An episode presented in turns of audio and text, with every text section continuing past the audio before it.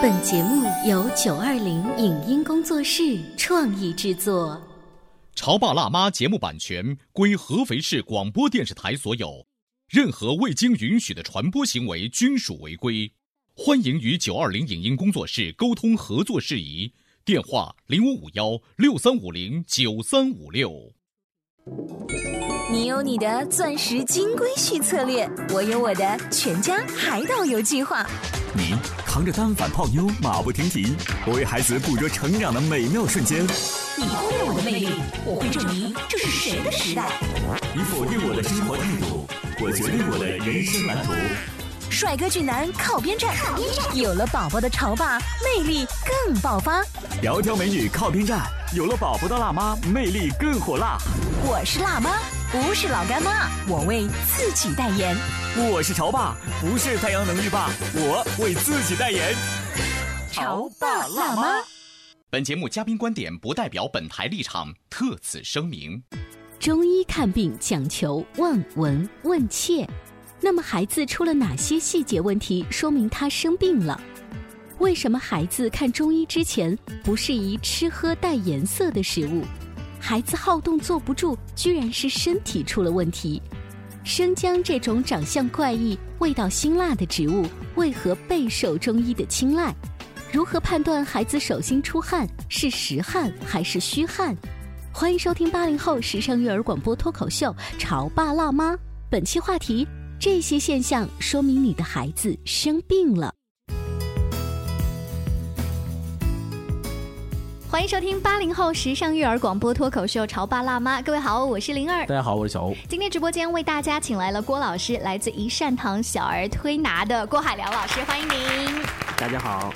我们在节目当中呢，呃，跟郭老师聊到了小朋友生病之前的征兆啊，就是中医里面最推崇的治疗理念。不治已病，治未病。不治已病，治未病的话，理解是这样的，就是不要等病已经发生了再去治。嗯，应该等病还还没有发生的时候就开始去调理。嗯，其实有的时候啊，我们确确实实是很多时候把生病作为我们治疗的一个开端，但是理智的医学告诉我们，生病往往有的时候就是一个结果。嗯，对。所以你应该是在这个生病还没有确诊。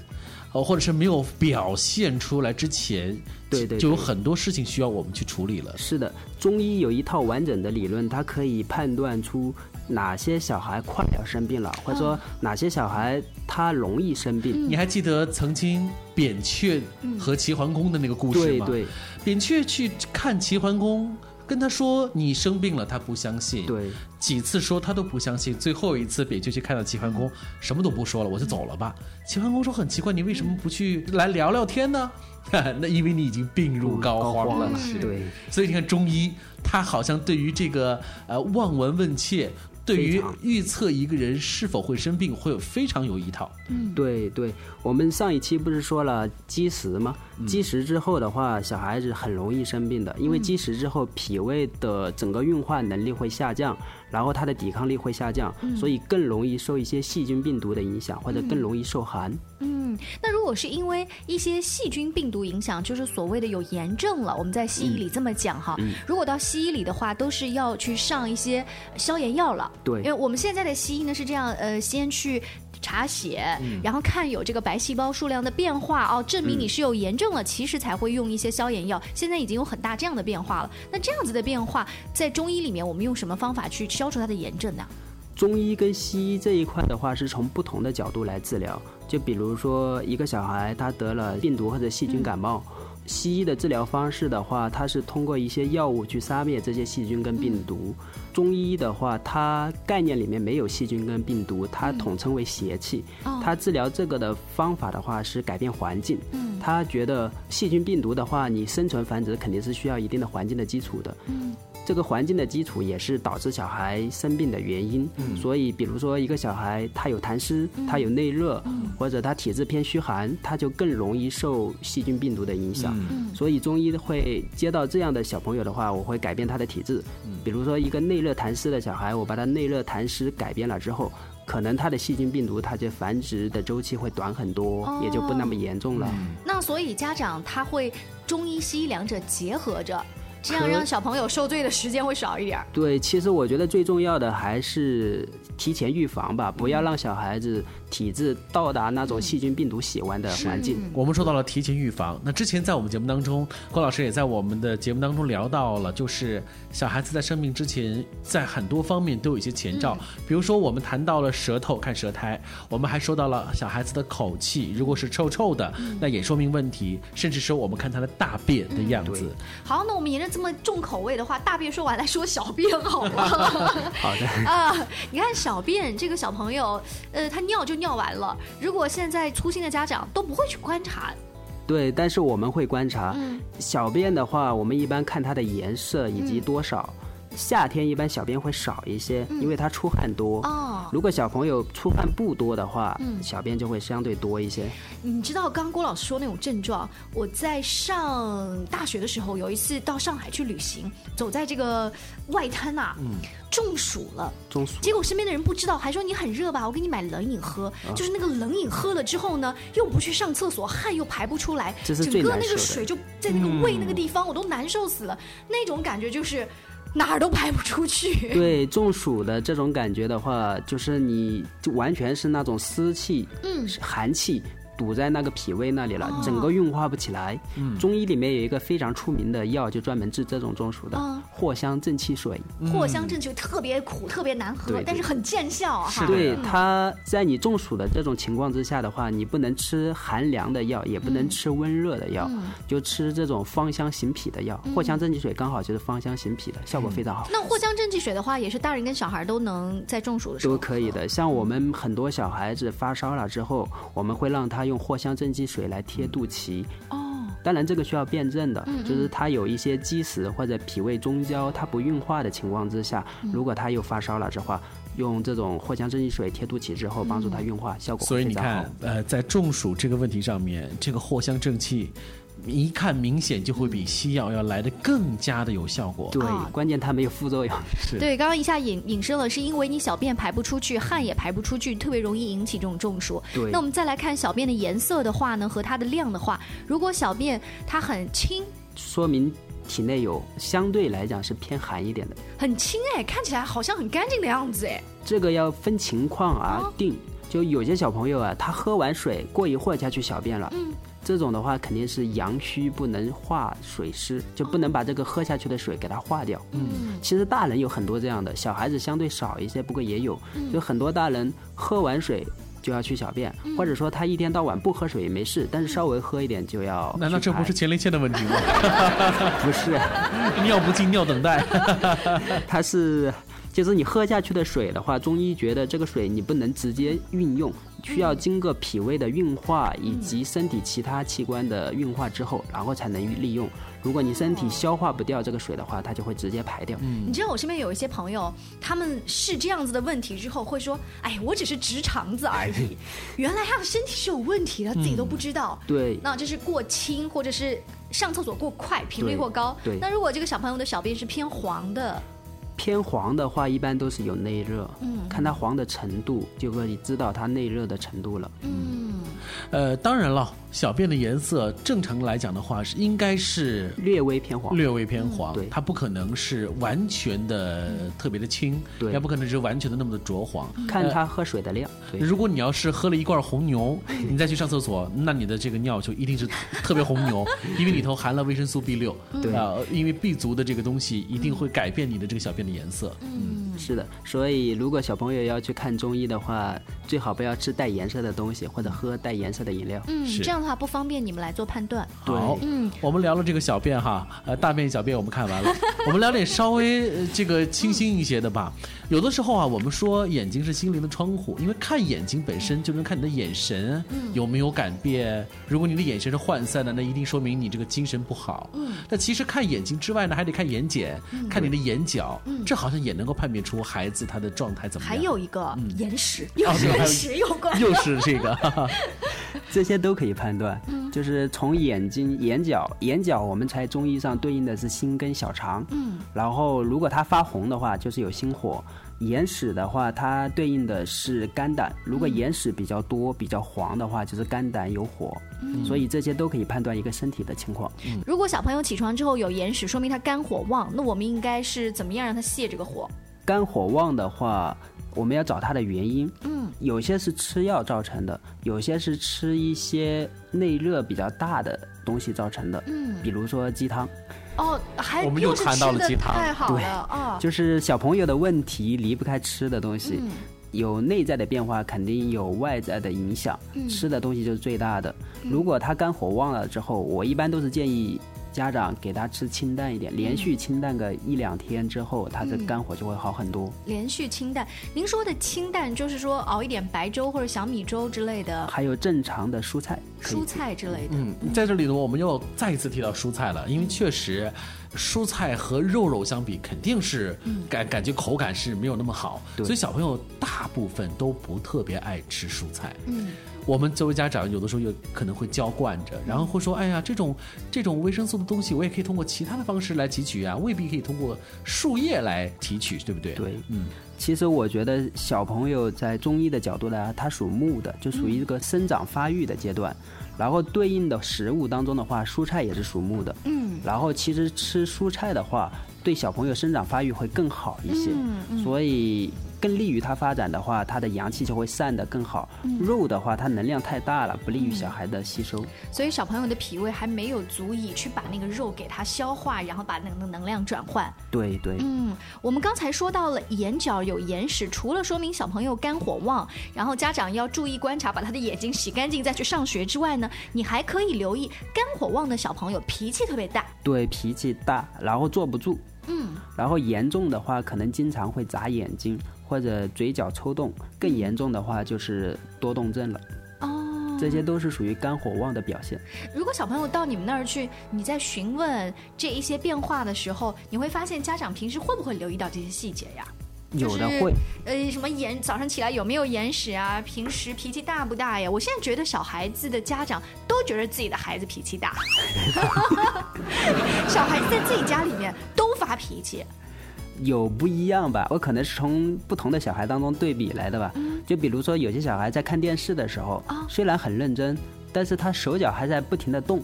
或者有些小孩坐在那吧，他坐不住，他就一直在沙发上爬来爬去的。哦然后有些小孩吧，他也能静得下来，这样就可以。哦，就是说你会通过这样子的侧面来观察小朋友，自己也会去观察。这就是中医的望闻问切当中的望。嗯，不是只是观察他的皮肤的颜色呀这些。好，那我们聊完眼角之后，我们再来看眼睛下面的这个另外有孔的哈鼻子。鼻子里面呢，会经常的是有小朋友的鼻涕跟鼻屎。我们稍微进段广告，回来之后啊，看看大家也很容易就观察到的，因为一打喷嚏，小朋友流鼻涕了嘛，长辈就会说感冒啦，是不是真的是这样呢？程度又是如何的呢？广告之后，请郭老师接着跟我们来聊一聊小孩子生病之前的征兆。您正在收听到的是故事广播《潮爸辣妈》。《潮爸辣妈》播出时间：FM 九八点八，合肥故事广播，周一至周五每天十四点首播，二十一点重播。网络收听，请下载荔枝 FM、蜻蜓 FM、阿基米德、喜马拉雅、中国广播以及苹果 Podcasts，搜索“潮爸辣妈”订阅收听。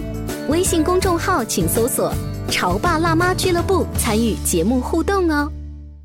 潮爸到，辣妈到，准爸到，育儿专家请。中国内地首档八零后时尚育儿广播脱口秀，陪你一起吐槽养育熊孩子的酸甜苦辣，陪你一起追忆自己曾经的小世界。潮爸辣妈。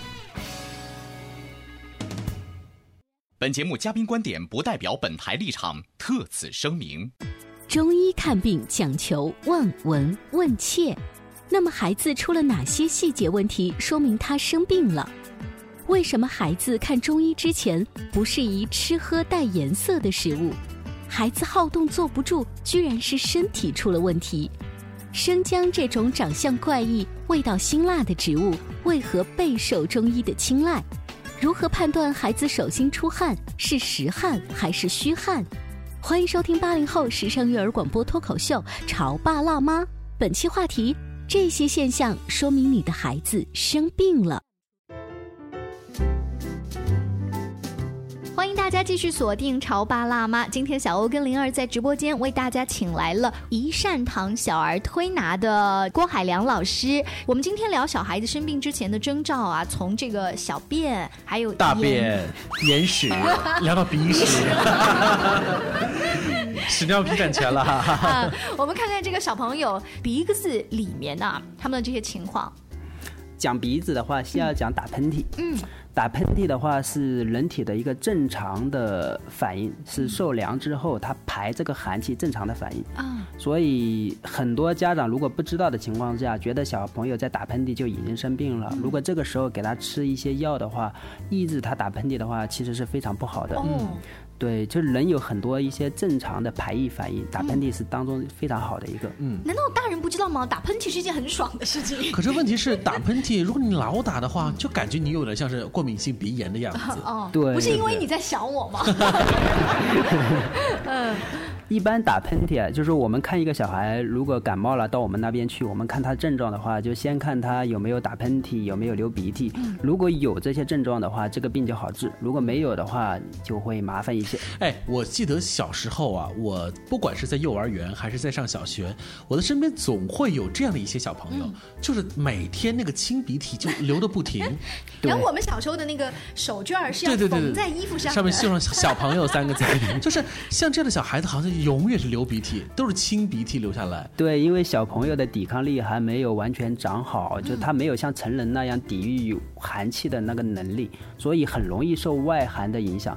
就每天受一点外寒的话，每天都在排这个外寒。它以什么形式排呢？就是以打喷嚏、流鼻涕的形式。哦，但那个鼻涕的颜色，你仔细观察是不一样的。有一种呢是浓鼻涕，是发青，对不对？还有墨绿色啊，墨绿色。然后还有一种是，其实就是白色透明色的。对对，它不同的颜色代表不同的情况。嗯透明色的话肯定是受凉了，嗯这个比较明显。如果是那种颜色比较黄的时候，这个时候就是已经转热了。哦，然后在中间的颜色的话，就是在一个转变的过程当中，嗯，那如果是一开始的透明色，我们家长该采取的干预方法是。把这个寒气排出来。就排出来，就比如喝一点那个生姜红糖水啊，稍微调理一下，对也就是属于感冒的前期初期症状。对，初期的时候调理的效果是最好的，也是最没有副作用的，只要把寒气排出来就行了。在我们节目当中，始终会提到生姜这样一个很神奇的东西哈。郭老师，在你看来，生姜其实是我们藏在民间的一个瑰宝，瑰宝，是吧？对，中医叫它回阳草。我特别不爱吃生姜，你你们中医有没有什么好的方法，能让小朋友跟我们这些不爱吃生姜的人爱上这个东西？味道不辣的话，有大蒜也可以，大蒜也可以排寒气。算了，我还是吃生姜吧。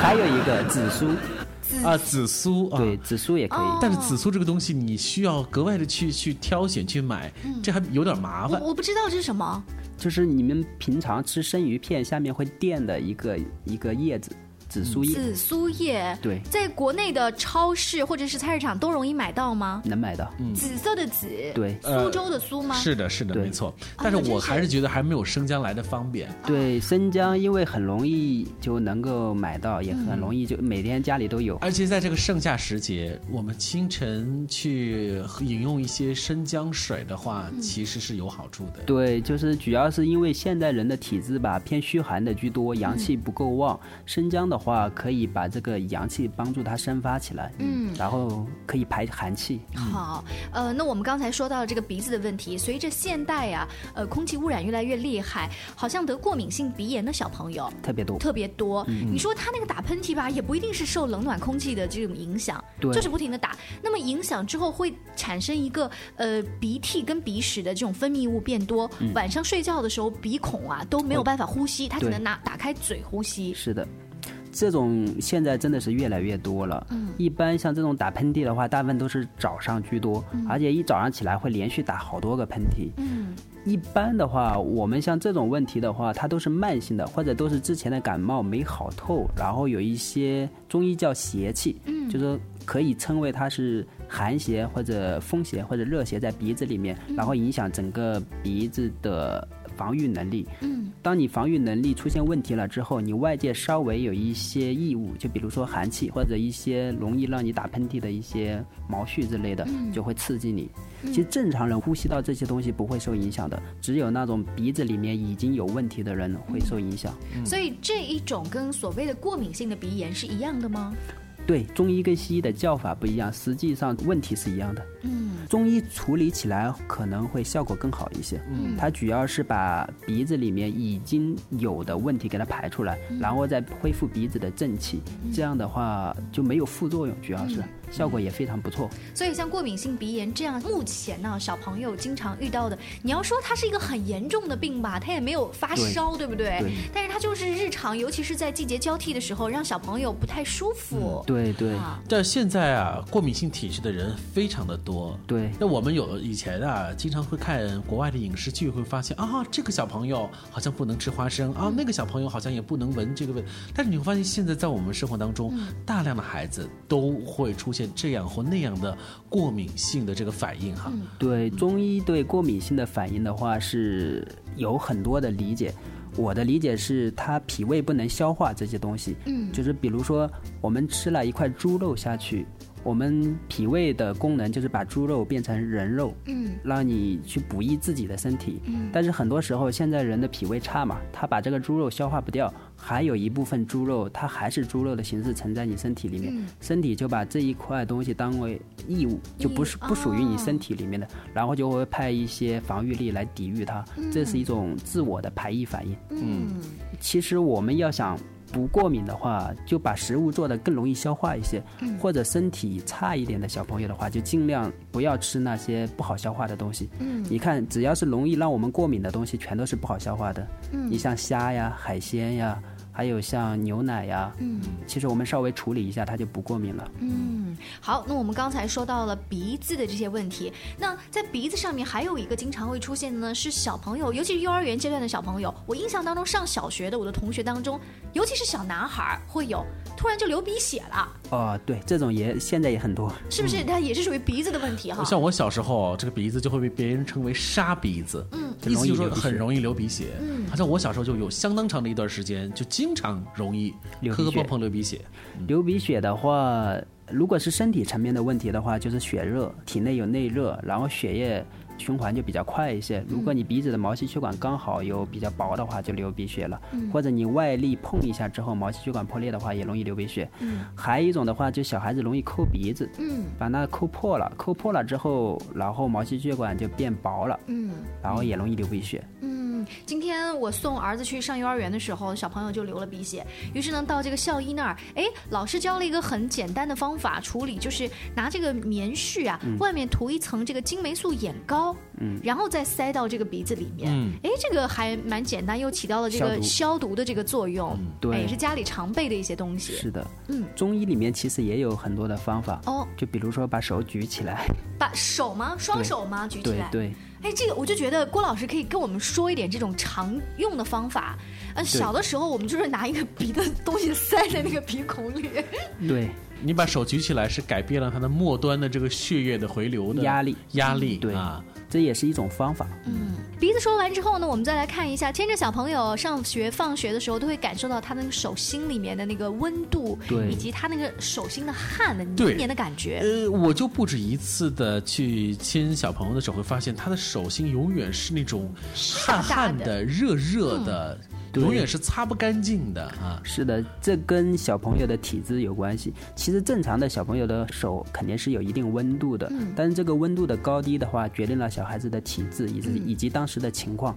如果手心的温度过高的话，中医上它是有内热，还是有内热，嗯因为手心对应的是手少阴心经，然后中间有一个穴位叫劳宫穴，嗯这个地方的温度的话，跟心就内在心经的温度有关系。嗯，我们再来反复的呃，就是温习一下。如果是内热的话，它的解决办法是清热为主。清热为主，就是像你刚刚说的藕的那个藕汁呀，对对不对？菊花马蹄汁啊这些。OK，好。那么如果说他手心的那一些呃是凉凉的。这种的话，其实现在也有诶。一般小孩子其实手心凉相对比较少一些，但是有些体质差的小朋友，他手心真的还是挺凉的。嗯像这种的话，就要慢慢给他补阳气了，以及给他调理脾胃，让他自身的气血生成更多一些。嗯，就是我们老人家经常说这个小孩身体比较虚。对，比较虚。但是你知道虚的话，也为什么我也经常听一种讲法，就是流汗的话，也说明他身体流虚汗。那我们怎么判断他流的是实汗还是虚汗呢？对，中医判断一个人的标准的话，它有阴阳、有虚实、有表里。然后虚汗跟实汗的话，其实最简单的就是，如果你在天热的时候，嗯，他流汗。这肯定是正常的，嗯，但是你在天不热的时候也流汗，这个是虚汗，嗯。可是小孩子本身就属于比较活泼好动，容易流汗呐。大人可能盖一床就是薄薄的被子就够，但是可能要给小朋友盖更薄一点的。是的，还有一个判断的标准就是，很多小朋友流汗的话，他其实是在刚睡觉的那一会儿，或者睡着之后一个小时左右的时间内出汗。对。但是虚汗的小朋友他不是，他是睡沉之后，可能半夜出汗出的比较多。所以你要判断这一个。对，他是什么时候出汗？这一点还有些小朋友是一醒来的时候出汗。嗯，对他一醒来的时候，他的阳气也跟着运动起来了，所以会容易出汗一点。嗯，其实最差的应该算是那种半夜出汗的吧。半夜出汗。你虚汗的话，是你身体的固肾能力不足。你睡着之后的话，你的身体的防御力就不在表面了，可能往里走了。嗯，这个时候固肾能力更差，所以这时候出汗是特别伤身体。你会发现在什么情况之下，我们的。郭老师都会有相当深厚的中医理论给我们解释到底是哪里出了问题。是我们作为家长，如果可以按照郭老师说的，观察小孩子生病之前的征兆，能够做到及时防御的话，当然最好。但是如果你粗心没有做到及时的干预的话呢，等到小朋友生病的话呢，按照郭老师的方法，就是做小儿的推拿，结合西医吧，大家两个一起来，可能会让小朋友好的更快一些。对，或者他体质在有。偏性的时候，偏寒或者偏热、偏虚、偏湿的时候，提前调理。调到一个平衡的状态，这样是最不容易生病的。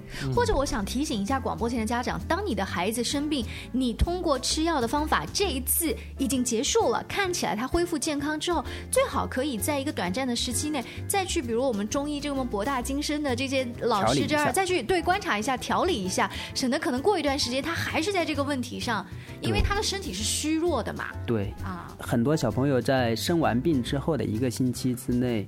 一定要好好调理，因为那个时候的话，脾胃以及身体的各项机能还没有恢复，嗯，特别不能补的太过了。这个时候，是。那如果说到调理呢？刚才郭老师又提到了一个点，就是我们要怎么补？嗯，补的话呢，就是吃喽。对。从中医的角度，小孩子怎么吃最健康？我们以后的节目当中也请郭老师跟我们聊一聊关于育儿更多科学的故事。欢迎大家关注微信公众号“潮爸辣妈俱乐部”。下期见了，拜拜。再见，拜。以上节目由九二零影音工作室创意制作，感谢您的收听。